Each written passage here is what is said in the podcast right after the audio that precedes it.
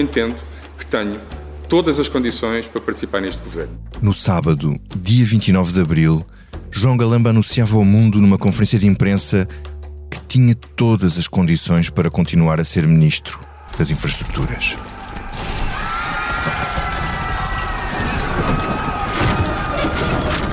João Galamba descreveu então um dos episódios mais caricatos, bizarros, extraordinários, alguma vez noticiado sobre um governo em funções agressões de um assessor chamado Frederico Pinheiro a membros do gabinete, neste caso a três mulheres que se fecharam numa casa de banho enquanto ele ficou trancado no ministério para não fugir e tentava partir um vidro com uma bicicleta para poder levar um computador onde tinha dados pessoais, informações sensíveis e documentos classificados que depois foi recolhido pelo SIS. Depois de uma agressão a três mulheres do meu gabinete,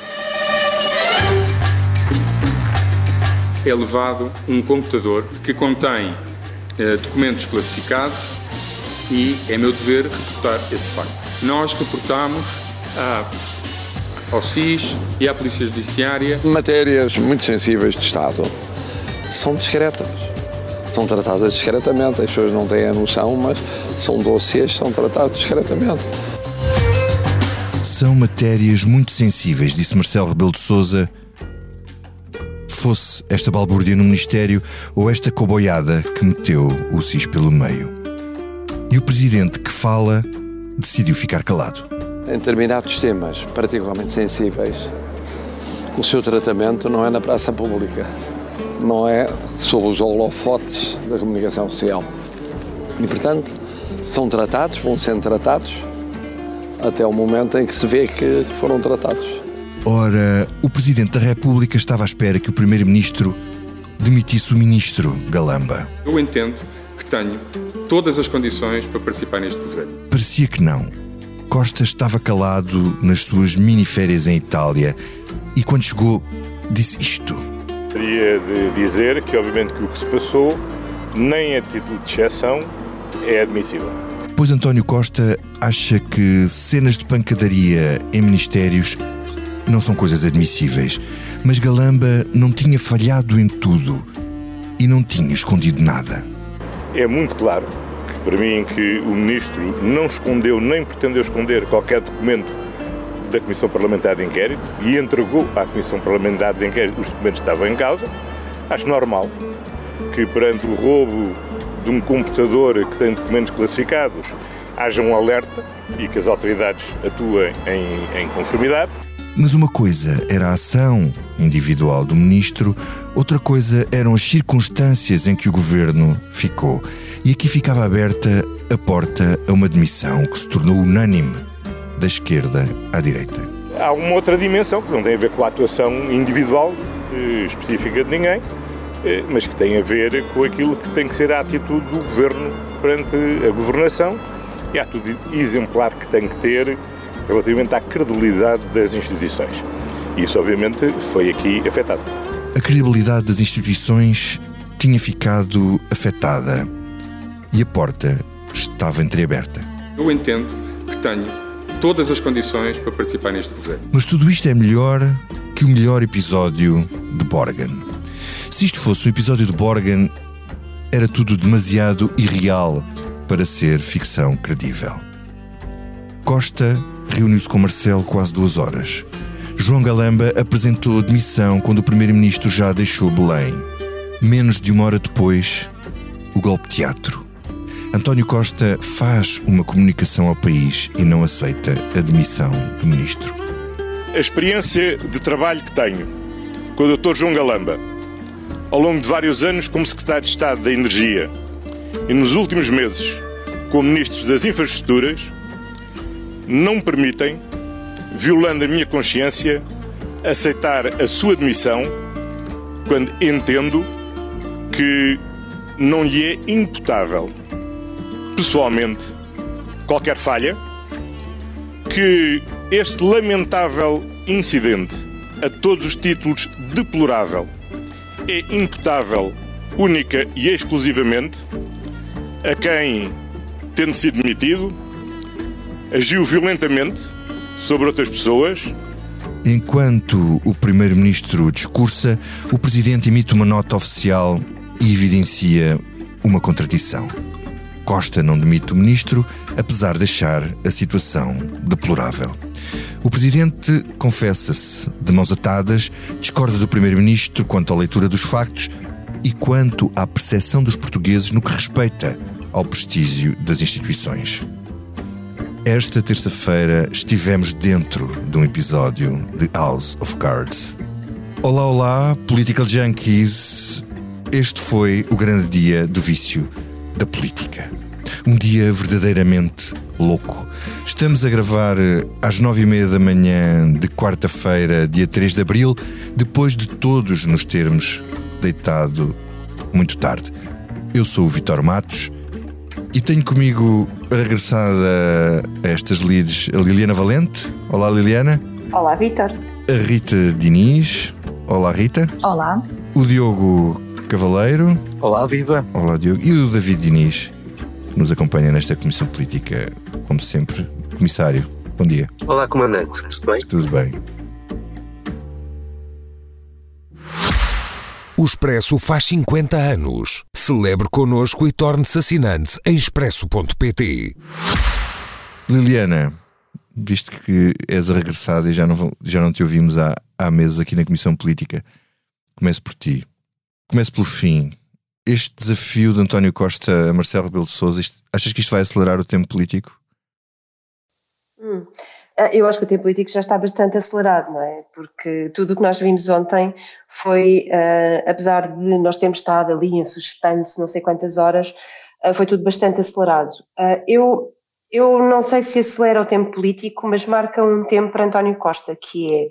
Nós temos uma comissão de inquérito que está a decorrer e, e ainda vai ouvir muitas pessoas incluindo o próprio Ministro das Infraestruturas, João Galamba.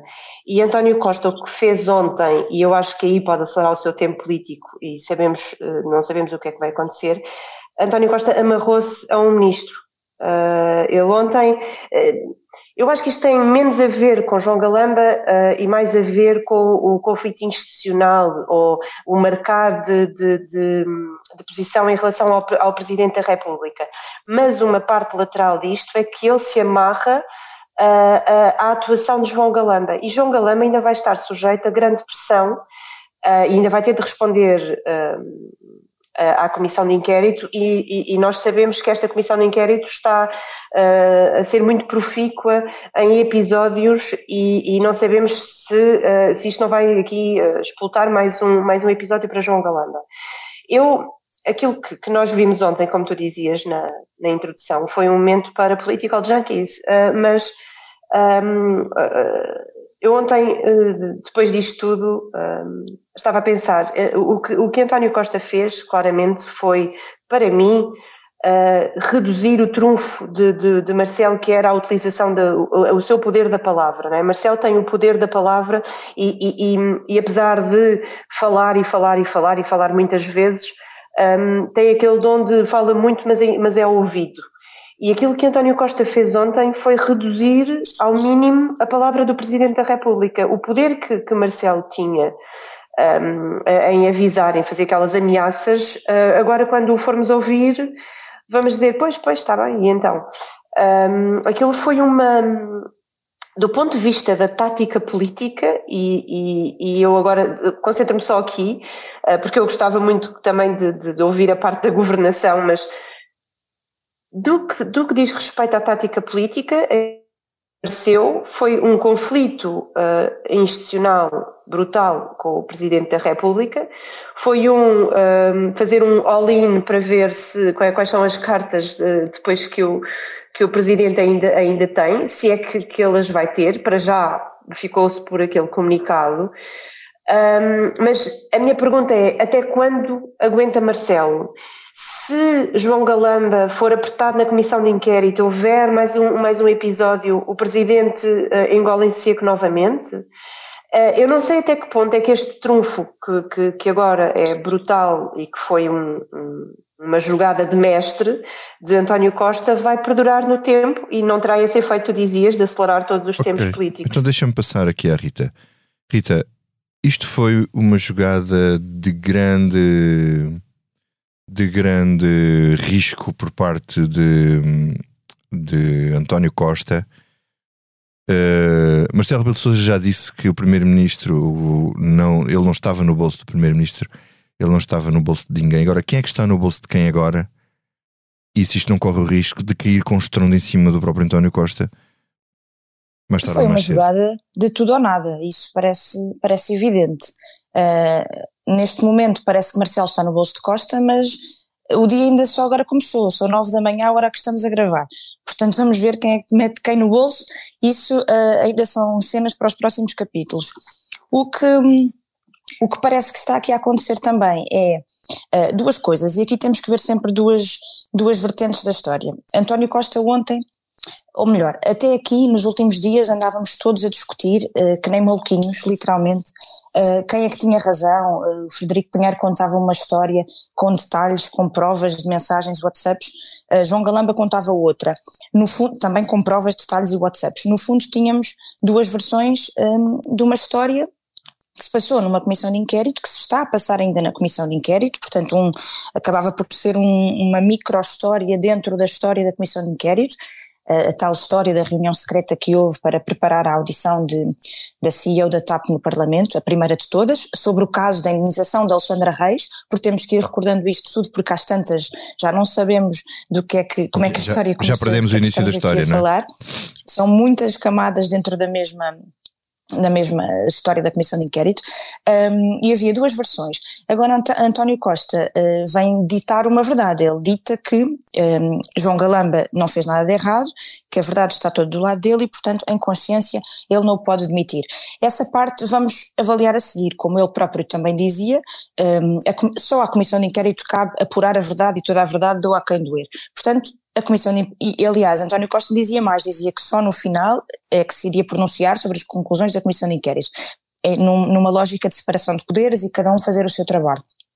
Portanto, no final da Comissão de Inquérito, ou daqui a, a algumas semanas, vamos também ouvir o ministro João Galamba, o ministro João Galamba, vamos ouvir o ex-adjunto Frederico Pinheiro, vamos ouvir muitos mais mas, mas, quer dizer, então mas tens aí... o ministro completamente exposto. Eu entendo que tenho todas as condições para participar neste governo. E tudo aquilo que o ministro apanhar são balas no peito do próprio primeiro-ministro a partir de agora. Exatamente, portanto é um, é um, risco, era aí que eu ia chegar a seguir, portanto isto tem várias vertentes e várias dimensões. Essa é outra, uh, António Costa uh, jogou ao mais, foi uma jogada de mais alto risco também por isso, porque João Galamba ficou na exata dependência do primeiro-ministro da mesma forma que o primeiro-ministro ficou na exata dependência de João Galamba, portanto estão os dois presos um ao outro. Qualquer falha de João Galamba é uma falha do Primeiro-Ministro, qualquer falha do Primeiro-Ministro terminou o governo, porque Marcelo Rebelo de Sousa também, imagino eu, um, vamos ver, a, a, expectativa agora é do lado de Marcelo Rebelo de Sousa, vamos ver o que é que ele vai fazer. Mas uh, o fio está muito curto, o pavio está muito curto, uh, isso é, é, é, muito claro. David, um, diz-me então uma coisa: Marcelo adoraria dissolver a Assembleia, mas não pode. Uh, tu achas que ele vai esperar por um momento especial ou vai ficar sempre preso a esta questão de poder ter uma situação muito mais pantanosa do que tem neste momento? Ou, ou a situação pode já estar pantanosa QB para ele equacionar eh, alguma coisa desse género, pelo menos no fim da, da, da comissão de inquérito, se a coisa não correr muito bem? Olha, deixa-me voltar ligeiramente atrás. É porque eu acho que há aqui uma coisa que vale a pena assinalar, uh, ainda a propósito de António Costa. Mas, mas bem, espera, se calhar começo por te responder muito diretamente à pergunta. Eu acho que Marcelo, uh, Marcelo está neste momento num sítio muito difícil. No bolso de António Costa? Uh, é, muito difícil colocar Marcelo explotar uma crise política nesta altura. Não, muito menos por causa de João Galamba e de um adjunto que foi despedido. Quer dizer, por mais sórdida que seja toda esta história, uh, o Presidente da República tem que medir muito bem os seus passos. Porque o próprio Marcelo, nós contávamos aliás isso de, certa forma na, na edição de sexta-feira do Expresso, um, a partir do momento em que António Costa faz saber que uh, se houver crise política ele será candidato, evidentemente isso, isso isso gera um impasse, porque apesar de tudo, Costa continua a ser o trunfo mais elevado, o as de, de copas, se tu quiseres, do governo. Uh, e, e, e, isso é um fator muito importante porque vamos, uh, aquilo que nós vimos foi uma jogada de afirmação política de António Costa. Com todos os riscos que tenha, António Costa uh, joga alto. Eu não, não vou dizer é um as trunfo apenas porque o as trunfo tem o presidente, mas ele só pode usar o as trunfo uma vez uh, e, e, pode não ser suficiente para ganhar o jogo. Agora, deixa-me só voltar muito rapidamente atrás para te dizer, a propósito desta uh, jogada política de António Costa. Eu acho que António Costa estava, por um lado, um, ehm, a acusar cansaço de semanas sucessivas em que Marcelo estava a fazer um aviso uh, que dificilmente, ou pelo menos António Costa acredita nisso, muito dificilmente Marcelo pode agora usar. Uh, e, e, acho que isso começou a notar particularmente na semana passada. A Manchete Expresso é um exemplo disso, mas a intervenção de Santos Silva, do próprio PS do 25 de Abril, acresce uma entrevista de Eduardo Cordeiro ao público, onde é muito afirmativa a fazer aviso ao Presidente. E depois acho que há um outro dado que é muito importante para conseguirmos ler o que aconteceu uh, na noite desta sexta-feira, ou se quiseres ao longo dos últimos dias, é que uh, António Costa corria o risco de, se deixasse cair João Galamba, deixar a ala esquerda do partido no lixo, literalmente. E esse é um fator importante. Uh, não, não quero com isto dizer é tudo tático, eu não, não, tento não fazer julgamentos de intenção nestas coisas, mas acho que há muitos dados que se misturam na cabeça de um Primeiro-Ministro quando tem que decidir uma coisa tão sensível. E acho que deitar a ala esquerda do PS no lixo uh, representava um risco de uh, desunião ou dissolução interna que podia ser tão ou mais arriscado do que colocar o Presidente da República em xeque. Uh, e, e, eu acho que esses são os dados importantes para analisar. Mas, ó David, António Costa toma uma decisão contra toda a gente. Como ele disse, contra os comentadores, neste caso contra, o, contra, o, contra toda, enfim, toda a oposição, contra o Presidente da República, mas sobretudo contra o PS. Todas as vozes do PS que se ouviram, porque os outros estavam calados, e nós não sabemos o que eles pensam, eram a favor da admissão, enfim, e até de uma remodelação profunda do governo. Ah, não esquecer que o presidente do partido, Carlos César, naquela entrevista que deu no fim de semana ao público, uh, e que a Eunice Lourenço apanhou, apanhou a tempo de, de dizer que queria uma remodelação, uh, surgiu uma remodelação. E ontem António Costa faz aquela coisa do tomei boa nota, uh, como quem diz, sim, sim, eu ouvi-o, mas, mas quem decide sou eu. Posso fazer uma comparação? Diz, diz, David, diz. Desculpa. vai, Rita, primeiro. Não, eu, eu ia dizer, se tratarmos a política desta forma tática, como parece que estamos a tratar, os partidos são claques de futebol e todas as claques gostam de um, de um, de um, de um chefe com este, com este pulso. Portanto, o, o PS agora vai aplaudir de, de forma estrondosa este, para já, pelo menos, esta, este golpe Exato. de gênio de António. Costa concordo inteiramente com a Rita e acrescento este. Também eu. António, António Costa fez ontem o seu, uh, o, o, seu golpe de passos. Ou seja, o golpe muito irrevogável. Do irrevogável. Uh, Lembram-se de como Pedro Passos Coelho surpreendeu o meio mundo político e disse: Eu não aceito esta demissão e de repente estava completamente destinado a uma crise política, a um ato de afirmação política de um líder que estava desgastadíssimo e que o coloca num nível totalmente superior. Com a diferença que aqui estamos não. a falar de um, de, de um superior hierárquico. Não, com a diferença em que, em é que, em que é Pedro Passos Coelho fez isso de braço dado com Cavaco Silva uh, para segurar em baixo e aqui uh, faz isto é braço dado com o seu ministro contra o Presidente da República. Então, mas só para concluir, só para concluir este ponto, é, acho que sim, tem razão. Este jogo é bastante mais arriscado por esse motivo, ou seja, há aqui nesta afirmação política de António Costa, que é uma afirma, um de afirmação de liderança, nenhuma dúvida sobre isso. Há um desafio para cima, é um desafio arriscado, porque não, o, o, o não está na mão de António Costa, mas mas ele, ele sente que este pode ser, apesar de tudo, o momento em que ainda pode fazer. E, ao mesmo tempo, tem um problema que é uh, ele, com isto, ata-se a João Galamba. Mas olha, e, isso, não, e, há, e, há, todo o problema da TAP e nós não sabemos mesmo o que é que aí vem. Então deixa-me pegar uh, no que tu estás a dizer para passar ao Diogo Cavaleiro. Uh, não sabemos o que aí vem. Diogo, quais são os buracos na narrativa de João Galamba? Eu entendo que tenho todas as condições para participar neste governo. Que podem vir a ser um problema na comissão uh, de inquérito. Uh, tu que segues a comissão de inquérito, uh, já és um veterano de comissões de inquérito. Um... Super, super.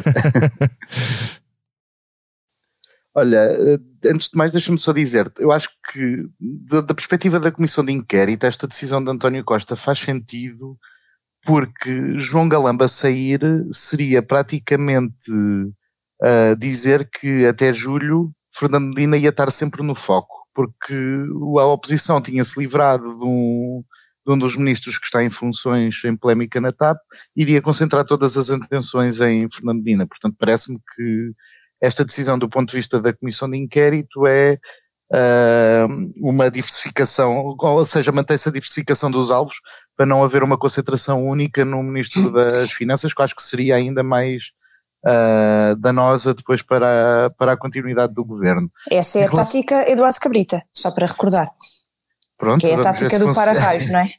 aqui, aqui neste caso, aqui neste caso, pelo menos tem dois, tem dois ministros a, a Sim, mas ele tem um ministro ao qual está pessoas, a, mas ele tem um ministro ao qual está amarrado.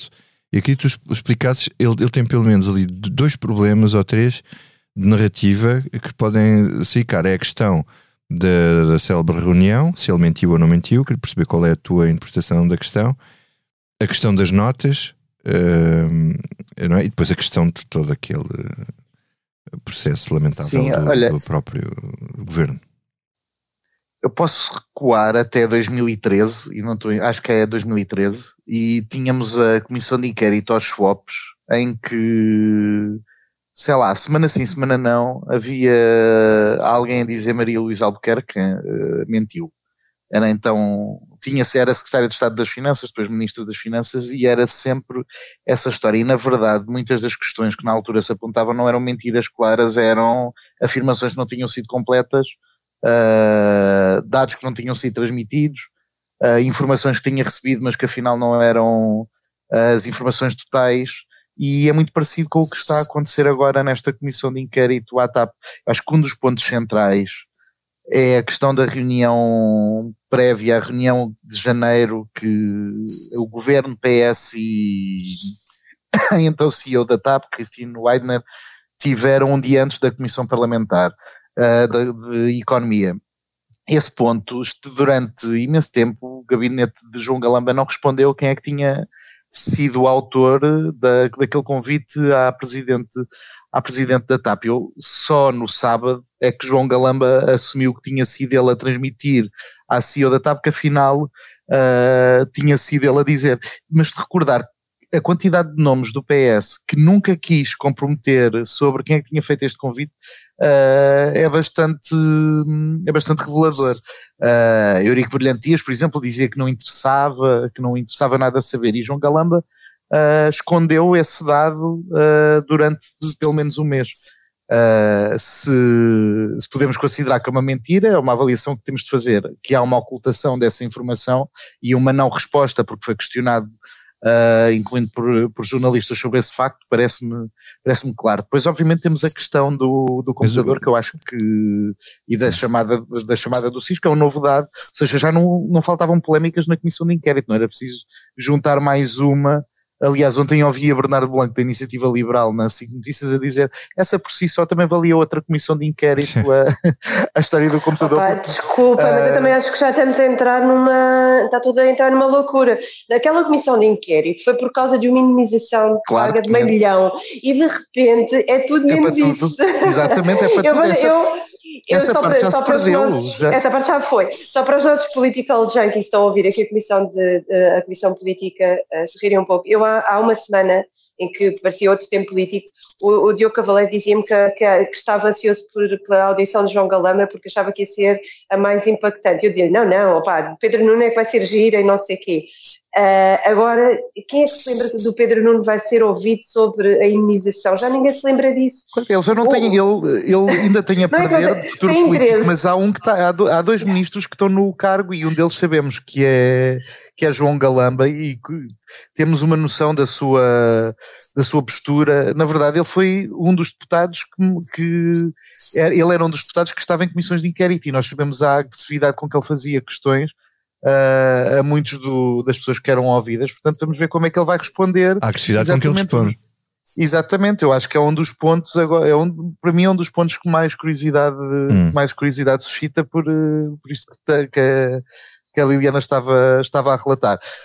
Um, e depois deixa-me só uh, falar ainda de outro tema que é a questão da fundamentação jurídica também da, a fundamentação jurídica utilizada para o afastamento de, da CEO e do Presidente do Conselho de Administração da TAP, que também são pontos que ainda têm de ser explicados, nomeadamente porque se percebeu, por conta das fugas de informação, que havia uma divergência sobre uh, o ataque que devia ser feito, uh, o ataque jurídico que devia ser feito a, a estes dois altos nomes da, da TAP e percebeu-se que Galamba divergia daquela que, era, daquela que era a fundamentação que estava a ser preparada pelo, pelo Ministério das Finanças e na verdade nós sabemos que agora estes dois ministros têm de estar completamente alinhados naquela que é a posição da, da Comissão de Inquérito, não parece-me que um vai pôr o risco em outro e parece-me que depois desta defesa que António Costa fez não vai permitir e vai tirar também liberdade aos ministros para poderem fazer essa, poderem cavar essa, essa separação. Ah, porque na verdade é isso que temos visto, mesmo. As conferências de imprensa que João Galamba e Fernando Medina têm, têm dado em conjunto sobre, uma delas sobre o afastamento desse, de Christine Weidman e Manuel Beja, e depois agora sobre a privatização, uh, o desconforto, ou, pelo menos a, a percepção, uh, para utilizar uma palavra que o próprio Galamba utiliza na sua, no, no, no, na sua carta de missão, mas a, a, a percepção de um incómodo na, naqueles dois ministros a falarem um ao lado do outro, em que estão uh, corporalmente distantes, parece-me que é uma coisa que tem de mudar uh, se o governo quiser manter uma, uma ideia de coesão uhum. nesta, nesta comissão okay. de inquérito, e parece-me que é bastante, bastante, bastante relevante. Há ainda um ponto, deixa-me só dizer, uh, não, não quero estender, mas há um ponto ainda que é a parte da confidencialidade dos documentos. Uh, e como o governo tem vindo a, a carregar uh, na ótica de que entrega documentos e tudo é confidencial, uh, nomeadamente estes que são sob a TAP. E acho que esse é um ponto também central, que é o que é que o governo tem tanto para. Para esconder. Para, pois, o que, é que há, o que é que há tanto para classificar eu mensagens trocadas com o adjunto como confidenciais? Eu tenho uma e, tese. aliás, o que é que estava naquele computador uh, desaparecido que fosse assim, então, que justificasse que o SIS fosse chamado? É uma das questões que também vai ficar, que tem de ficar respondida na comissão de inquérito. Ok, uh, agora lanças uma questão, começo por ti, Rita Diniz. Uh, tudo aquilo ontem pareceu uma encenação, a questão da, da e depois da não aceitação da admissão, até porque se João Galamba se quisesse demitir a sério, tinha o feito enquanto António Costa estava em Belém, ou quando eu estava a caminho de Belém e tornava a, a situação mais irreversível. Entretanto, nós lemos hoje no Observador uma história a dizer que António Costa estava a pensar demitir João Galamba hum, e que lhe pediu, quando saiu de Belém, para ele uh, escrever uma carta de demissão. Ora, enfim, normalmente quando, quando o primeiro-ministro vai a, a, Belém, já vai com uma ideia se deve tirar ou pôr os ministros, não é? Não é quando sai, uh, em princípio, em história, já com o desenvolvimento que esta tinha, que o faz a seguir. Em todo o caso, a questão é esta. Uh, como é que vocês interpretam tudo o que aconteceu? São mais para a tese da encenação, porque fica bem ao ministro, para não perder a face, apresentar uma demissão, a seguir o primeiro-ministro mostra que tem força e capacidade de decisão ao segurá-lo, ou, uh, ou acham, vão mais para a tese de que realmente António Costa teve ali um, um assomo de de vontade e segurou o ministro ali na última hora. Rita. Está tudo muito a, a quente ainda, eu acho que é preciso agora também respirarmos um bocadinho e percebermos os contornos reais do que aconteceu, mas não, não parece descabido aquilo que fomos sabendo e, e, e tomando como certo o, o, que o observador escreveu, que me parece bastante fidedigno, um, ou seja, é, é, possível haver aqui, as decisões são tomadas na cabeça das pessoas, é possível haver aqui vários contornos. Um, o Primeiro-Ministro ouve uh, o Ministro João Galamba, dá-lhe conta, o Ministro dá-lhe conta de toda a sua verdade, dá-lhe provas, mostra-lhe as mensagens, tudo isso, um, e o Primeiro-Ministro pode perfeitamente um, ficar com a ideia de que vai procurar convencer o Presidente da República a não demitir uh, o ministro por causa da sua verdade, que é aquela, existem provas uh, científicas de que disse a verdade e que, portanto, isso não era motivo suficiente para sacrificar uh, o ministro em prol da, da percepção pública do funcionamento das instituições, que é de resto uma, uma questão que o próprio António Costa levantou e continuou a dizer que de facto não é bom para governo nenhum e não é bom para país nenhum esta imagem de, de quebra de confiança na, nas instituições. Agora, uh, António Costa sai de Belém telefona uh, a João Galamba a dizer que não conseguiu convencer o presidente e que, portanto, ele terá de se demitir. E uma hora depois chega a São Bento, terá feito outros contactos, terá eventualmente mudado de ideias e diz que não senhor, eu em, minha em nome da minha consciência não consigo fazer o que o presidente quer e vou fazer o contrário. Isso não me parece, eventualmente pode não ter sido exatamente assim, na medida em que António Costa certamente já tinha os dois planos na cabeça, o plano A e o plano B. Tendo falhado o plano A, passou para o plano B. Isso parece-me do ponto de vista. E deixa-me ver aqui uma tese mais maquiavélica ainda, que é uh, António Costa sai e diz: Bom, vou aqui pedir ao Galamba para ele se demitir, que é para depois o segurar e isto fazer, fazer parte tudo ali de um plano muito maquiavélico para ter este desfecho. Isto faz sentido. É eventualmente esses textos podem estar lá. É? Sim, mas... Eu acho que isso é factual, não, não, não, eu não acho maquiavélico, eu acho mesmo factual, porque repara, há, foi isso que acabou por acontecer. Costa, há uma coisa que António Costa costuma dizer assim mais em alguns círculos que é os jornalistas estão sempre a conspirar, sempre a conspirar, é tudo muito mais maquiavélico na cabeça deles do que aquilo do que, é na realidade. Sim. Uh, mas António Costa é, foi nascido e criado na bolha mediática da política portuguesa. Ele mais do que nenhum outro, ou talvez apenas Marcelo Rebelo de Sousa mais do que ele. Um, Marcelo Rebelo de Sousa caiu no caldeirão desde pequenino e nunca mais lá saiu, não é?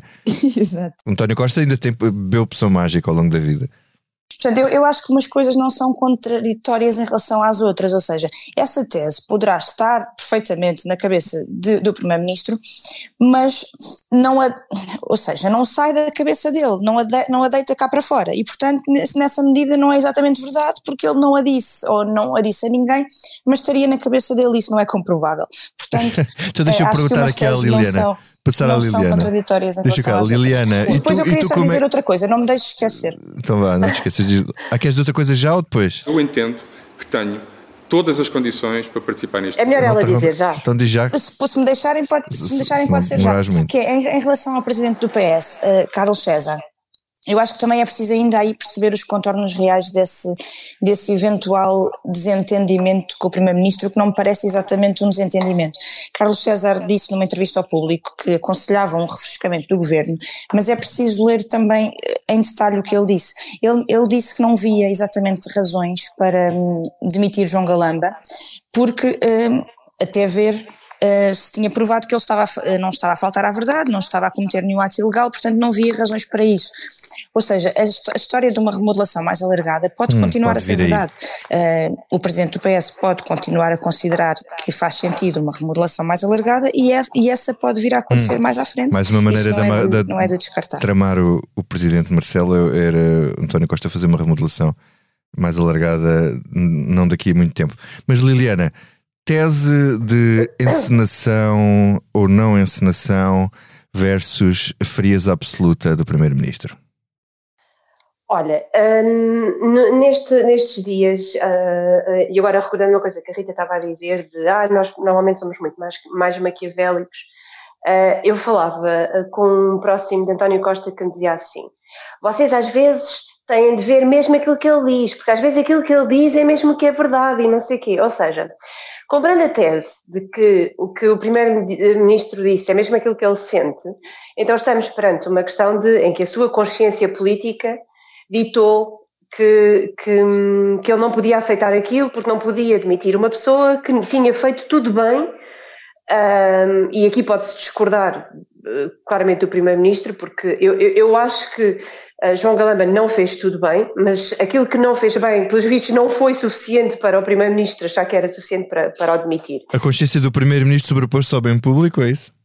Eu não sei se aqui podemos, quer dizer, falamos de interesse público na, perspectiva em que uh, há uma credibilidade das instituições que o próprio Primeiro-Ministro disse que estava em causa. Nós temos de recuar um bocadinho e também perceber que a reação de António Costa a isto foi dizer o Ministro fez, fez bem lá uh, uh, dizer ao SIS, mas sim há aqui uma questão da credibilidade das instituições que está em causa. E de repente já não há, já não há problema nenhum com a credibilidade das instituições. Portanto, há aqui um um passo de lógica que aconteceu ontem na cabeça de António Costa e eu acho, muito sinceramente, que não foi depois de falar com o Marcelo que ele decidiu fazer isto tudo. Eu acho que ele ia com um plano para, para o Presidente da República que era eu estou convicto dos argumentos do meu ministro e, portanto, vou tentar convencer o Presidente da República que não pode entrar nesta bolha mediática e neste caldeirão de tudo, toda a gente a pedir a admissão de João Galamba porque é o João Galamba e o João Galamba irrita muita gente um, portanto, ele ia, isto é a minha perspectiva, não sei se foi isso que aconteceu, mas vamos tentar saber.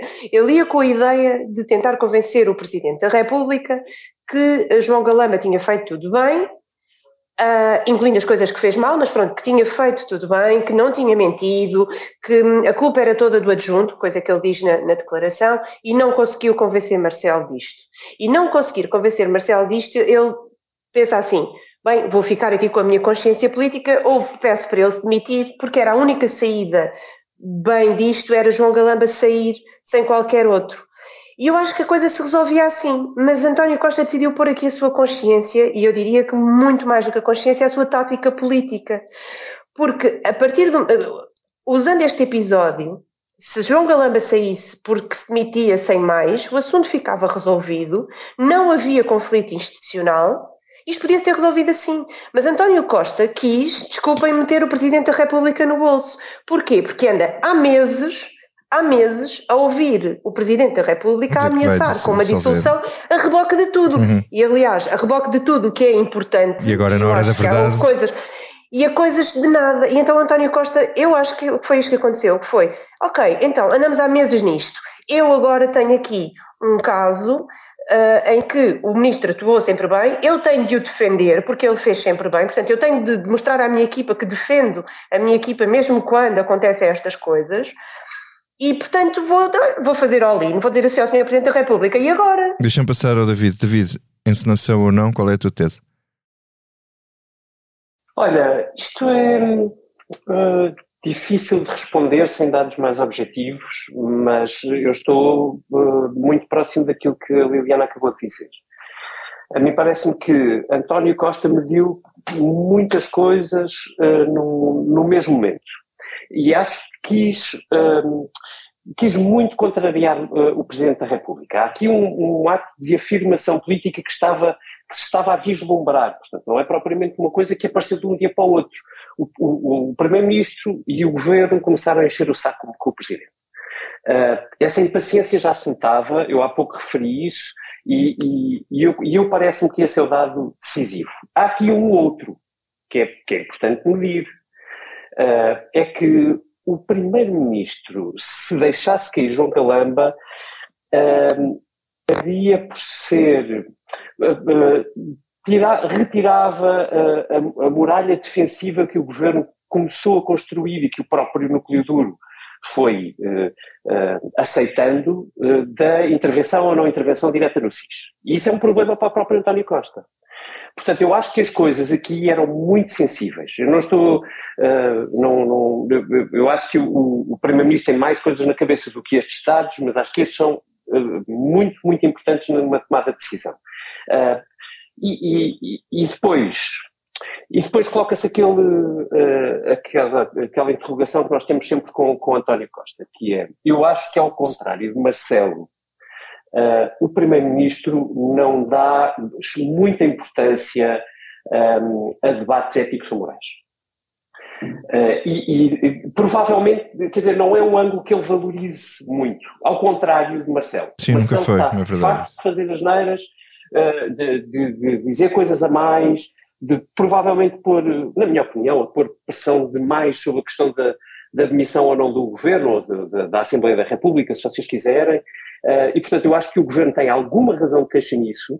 O que me parece é que António Costa arriscou todas as suas cartas num ponto onde ele tem muito menos sensibilidade para a percepção pública. Uh, e a questão ética é, neste caso, uh, bastante uh, forte, porque hum. nós estamos a falar de um episódio todo ele demasiadamente rocambolesco e que todo ele, e, se calhar basta-me só acabar a dizer isto, todo ele podia ter sido evitado pelo próprio João Galamba. e eu acho que essa é, é, uma questão muito sensível no meio disto tudo. Hum. é que nós só sabemos tudo aquilo que aconteceu porque o gabinete de João Galamba e o próprio ministro decidiram contar ao mundo tinha havido uma cena de, de Olha, mas não te queixes dentro do ah, acho maravilhoso. Não te queixes, não te queixes do ponto de vista jornalístico, foi uma não, transparência não. ótima. Não, mas é, é, melhor, apesar de tudo, é melhor serem eles a dizer do que isso descobrir, não é? Mas, mas essa é a questão oh, que. Eu tenho muitas dúvidas sobre isso, desculpa dizer-te com franqueza, porque é, uma coisa é, vem-se a descobrir que houve uma cena macaca dentro de um ministério completamente mas, o, mas o, o, as instituições fizeram o possível para que o grande público não soubesse da vergonha absoluta que aquilo foi.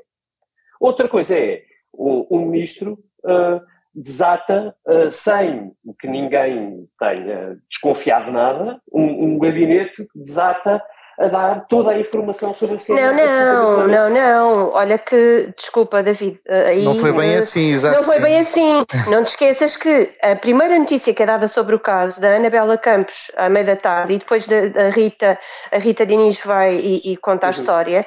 A, a, história eh, já tinha, a Anabela, quando escreveu, já se sabia que, o, o, que tinha havido problemas no Ministério. Portanto, a, a seguir é que nós vamos fazer perguntas sobre, sobre o que é que aconteceu. Não, não, mas é precisamente isso que o David está a dizer. Exato. Os problemas no Ministério souberam-se logo desde o início. E a verdade é essa, é que vieram do Ministério, não, veio do, não, não vieram do, outro lado demitido. do adjunto demitido. E, e, essa é a questão que António Costa está a desvalorizar aqui neste caso, esta ideia de manchar a credibilidade das instituições e de, e de lavar roupa suja em público, vem do seu próprio governo e, e ele não está a pôr aí peso nenhum. É o mesmo primeiro-ministro que demitiu há uns anos um ministro da Cultura por ter ameaçado bufetadas num, num, num colunista, porque dizendo que os ministros não se deviam comportar no governo como se comportam à mesa do café. Portanto, e isso, o, o, contexto é tudo e António Costa está deliberadamente a desvalorizar essa parte da história, neste caso porque, eh, porque lhe convém. Mas há outra frase que é importante sublinhar de, da intervenção do Primeiro-Ministro ontem, que é a questão de não ceder à, à voracidade dos comentadores e da pressão mediática e do, do, do, da velocidade do jornalismo, dizendo que não se dá, não se dança a dança do populismo, que não quer dançar é a dança do Então deixa-me fazer-te esta pergunta, que é fazer ronda final com esta pergunta, que é de que modo é que isto afeta a credibilidade do governo? Que efeito é que isto pode ter na opinião pública? Rapidamente para todos. Rita. Não sei se consigo responder a isso já, não, não, não sei. Neste, neste momento, uh, António Costa está a tentar este uh, golpe de asa de de, de, virar o jogo ao contrário, dizer, se, eu cedesse, iria estar a ceder a essa pressão do populismo de demitir tudo e todos. Uma pressão, de resto, em que Luís Montenegro também tem uh, embarcado ao pedir a demissão de vários ministros a, a toda a hora, que era uma coisa que o PSD tinha muito poder em fazer, e agora parece já estar a perder algo.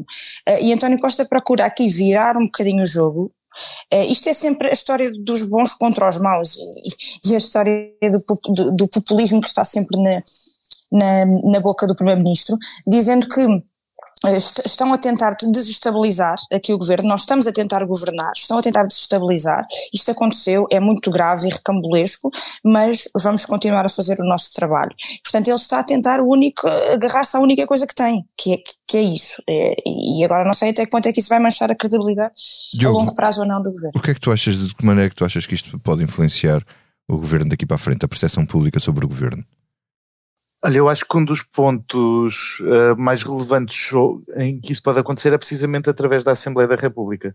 Eu acho que há vários pontos uh, em que a Assembleia da República tem de mostrar agora a sua, a sua força. Não só porque há uma comissão de inquérito a decorrer, mas porque eu acho que a defesa que o PS tem utilizado para aquela reunião secreta, vá lá, antes da, antes da audição da Comissão de Economia, a argumentação do PS o que tem feito é fragilizar as comissões parlamentares permanentes, uh, na minha na minha ótica, porque é sempre o argumento de que nas comissões de inquérito não, não, não se podem fazer estas reuniões, mas nas comissões parlamentares pode-se. imaginemos, por exemplo, que agora esta história do SIS faz com que os deputados, como aconteceu, acho que até já aconteceu na parte do PAN, mas faz com que os partidos peçam audições uh, numa comissão permanente normal e não na, na comissão de inquérito.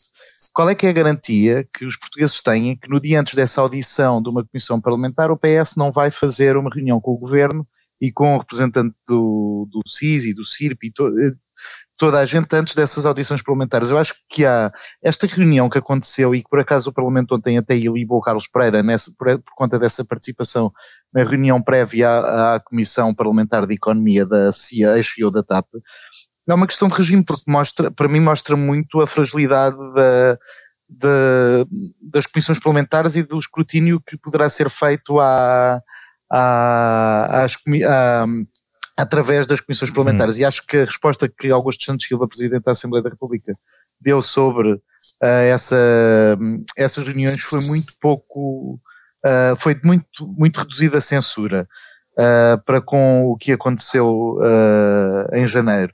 E portanto acho que por aí temos uma, temos uma, temos uma, temos uma coisa bastante importante sobre como é que o governo se pode eh, como é que o escrutínio pode ser feito ao governo nesta, nesta nova fase. Portanto, eu acho que muita da força do, do governo se vai ver também com a força que a Assembleia da República vai ter, sobretudo que a oposição vai ter na Assembleia da República onde não tem maioria. Ok. Liliana, uh, e tu, percepção pública sobre isto? Tu achas que uh, António Costa sai beneficiado ou, ou prejudicado? Um, eu acho que, uh, e agora desculpem se houver aqui alguma pequena interrupção de ouvirem que é um bebê chorar ou a falar. Eu entendo que tenho todas as condições para participar neste governo. Uh, mas uh, para. Um, Será muito aquilo que eu percebi. Political junkie desde pequenino. É um Dizem mais coisas interessantes que nós. Não, aquilo, aquilo que eu percebi ontem, e eu acho que ainda é muito cedo para percebermos o que é que ele ganha e o que é que ele perde, mas há aqui um dado que nós sabemos, que António Costa estava em queda na, nas sondagens como uh, em termos de popularidade ou em termos de outra coisa, de, de, de como é que as pessoas olhavam para ele. E o que eu acho que, que, pode acontecer aqui é esta sua mostra de liderança, esta sua mostra de força na tática política ter aqui um efeito de uh, fazer unir aquelas pessoas que andavam um bocadinho a duvidar da sua capacidade de dar a volta. Aquilo que eu vi ontem, eu tenho às vezes um barómetro que é um, grupo de, de, de amigos meus Uh, e, e, a reação foi muito curiosa, porque eu tive uma reação que foi: é pá, pois pá, o, o, presidente também está sempre a falar sobre instabilidade política, olha, agora vai, agora vai calar-se. Um, e portanto eu não sei até que ponto é que não. Eu, eu, acho que pode haver este efeito, e acho que António Costa também jogou com isso, de dizer eu sou líder, eu não morri, eu ainda quero dar cartas e estou aqui para, para o fazer. E isso pode ter um efeito positivo, porque vá lá, isto já estava num círculo, um círculo de, de, degradação de tal, de tal ponto que estava sempre só a cair. Ok, então deixa-me passar, deixa-me perguntar isso ao, ao, David. Ao, David, David, um, tu achas que concordas com a Liliana de que a escola Daza mostra a liderança de António Costa e isso vai trazê-lo para cima ou o, o nível de degradação das instituições vai prejudicá-lo ainda mais e fazer subir, por hipótese, o Chega, isto de ser voto, votos em caixa no Chega? Não só chega. É, é assim, eh, seguramente o momento que vivemos eh, é muito disruptivo, portanto, hum, diria que seria surpreendente que as sondagens ficassem exatamente como estão, eh, mas também temo que fazer uma sondagem hoje, por exemplo, seja porventura ser demais. Isto porquê? Porque os acontecimentos sucedem-se a um ritmo absolutamente alucinante. Uh, e nós, depois destes cinco dias de uh, crise, que ainda não acabaram, porque ainda não ouvimos sequer o Presidente da República uh, de viva voz, ainda que eu acredite que Marcel vai saber esperar, a verdade é que, ao ritmo que as coisas estão a acontecer e a quantidade de incoerências, probabilidades de mentiras, de erros de governação, uh, e de coisas que estão escondidas e que ainda não vimos virem ao de cima, uh, é muito elevada. Portanto, uh, diria, é sempre difícil de adivinhar, se eu tivesse que apostar Vitor Matos, eu diria que António Costa consegue aqui recuperar alguns pontos entre os eleitores mais fiéis do Partido Socialista, isso neste momento talvez seja importante, uh, mas tem o seu destino uh, bastante preso por cisnes negros que não sabemos isso. Uhum. Muito bem, vamos então ao que não nos sai da cabeça. Começo por ti, Liliana Valente. O que é que não te sai da cabeça? Bem, uh, eu não tenho tido muito tempo para não me sair coisas da cabeça, que, além de, de, de, toda esta crise política, mas uh, há uma coisa que nós normalmente nunca falamos e que, que eu acho que, que, que, pronto, gostava de trazer para aqui. O PAN fez há uns tempos uma proposta para que as pessoas tivessem direito a dias de luto, salvo erro, uh, quando um, um, animal de estimação um, morresse. Portanto, eu neste momento tenho o meu gatinho de 14 anos muito doente e não me sai da cabeça que precisava de ter tempo e ter pelo menos um dia para poder uh, tomar decisões e fazer e tomar conta dele ou, ou, fazer o luto se for caso disso. Hum. Diogo. Bem, força nisso, Liliana, acho mesmo importante.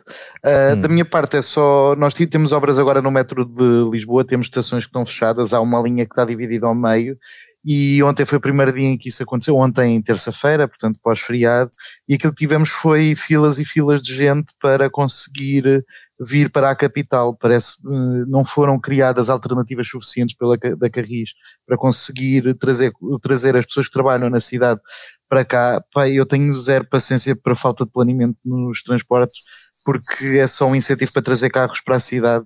Pelo amor de Deus, era assim tão difícil prever que a quantidade de gente que vinha no metro não cabia só no reforço de dois autocarros ou três, que eram precisos muito mais. Uhum. Obrigado, Diogo. Rita? Uh, vou mudar então aqui para uma sugestão cultural. Uh, o livro que ando a ler, que, que é um livro que me fez mergulhar na leitura de uma forma que infelizmente não acontecia há muito tempo. Uh, Chama-se A Little Life, Uma Pequena Vida. já é de 2015, mas por algum motivo está a fazer muito sucesso cá agora no último ano, penso eu. É da Ania Yana Aguiara, é uma escritora norte-americana, e não é um livro nada fácil, aliás, é um livro que retrata o sofrimento humano de uma forma muito, muito crua, e, mas está magistralmente bem escrito, portanto eu, eh, é factual, não me sai literalmente da cabeça, estou sempre mortinha por chegar a casa e para ler mais umas páginas. Ótimo, isso convém nos dias que correm. Força. David. Olha, eu estou com muita inveja da Rita porque não estou a conseguir ter tempo para ler. Estou de coração com a Liliana, que manda um beijo e, e tudo bom por aí. Eh, e, e, ao mesmo tempo não me sai da cabeça este pequeno texto, que foi, é uma coisa que eu ainda consegui ler. Então, saiu ontem às 20 horas e 34 minutos. Tínhamos acabado de receber um comunicado com a admissão de João Galamba, ainda não tínhamos ouvido António Costa. Eh, e, e, e Luís Montenegro, líder do PSD, escreve no Twitter a saída do Ministro das Infraestruturas pelo próprio pé, depois das reuniões da manhã e da tarde, não terem produzido esse resultado, diz muito sobre a liderança, ou a falta dela, do Primeiro-Ministro. Ora, Luís Montenegro ainda não escreveu desde aí mais nenhum tweet, eh, eu esperei ansiosamente até esse momento, porque queria que não me saísse da cabeça uma coisa talvez mais, eh, enfim, eh, temporalmente acertada, vamos ser simpáticos, mas ainda não aconteceu. Portanto, eh, até que a Comissão Política do PSD e Luís Montenegro decidam dizer alguma coisa, alguns na tarde ou hora de almoço desta quarta-feira, seguramente este uh, pequeno mas singelo texto não me sairá da cabeça. Obrigado, David. Olhem, a mim não me sai da cabeça uh, uh, os playoffs da NBA, um jogo extraordinário do Steph Curry Uh, que valeu aos Warriors passarem uh, para a próxima fase contra os Sacramento Kings, marcou, bateu o recorde 50 pontos no jogo 7, que era o jogo decisivo, a final dentro da final. Uh, contra os, os, os Kings, ia jogar fora. ele é um triplista imenso, mudou a forma de jogar basquete, mas agora já perdeu o jogo com os Lakers, que foi esta madrugada. Eu não vou conseguir ver estes jogos em direto porque isto passa-se tudo na Califórnia em horas de, de, de, diferença e desta vez um, os Warriors perderam, perderam com os Lakers e neste caso eu estou a torcer pelos Lakers, que foi sempre a minha equipa, e neste caso uh, pelo LeBron James, mas enfim, vamos ter aqui eh, bastante jogos de espetáculo. Eu só tenho pena de não poder acompanhar e não me sai da cabeça a possibilidade de não, não poder acompanhar isto em direto. E com isto terminamos esta comissão política. Obrigado à Joana Beleza e ao João Martins pela sonoplastia e ao Tiago Pereira Santos pela ilustração. Despedimos-nos com uma canção de amor uh, melosa, um pouco pirosa, enfim, teve o seu tempo, dedicada aos dois novos amarrados da política portuguesa, tão presos um ao outro, que em inglês que se diz Stuck on You, o clássico de Lionel Richie. Stuck on you, been a fool too long, I guess it's time for me to come on home. Guess I'm on my way. So hard to see that a woman like you could wait around for a man like me. Guess I'm on my way. Mighty glad you stayed.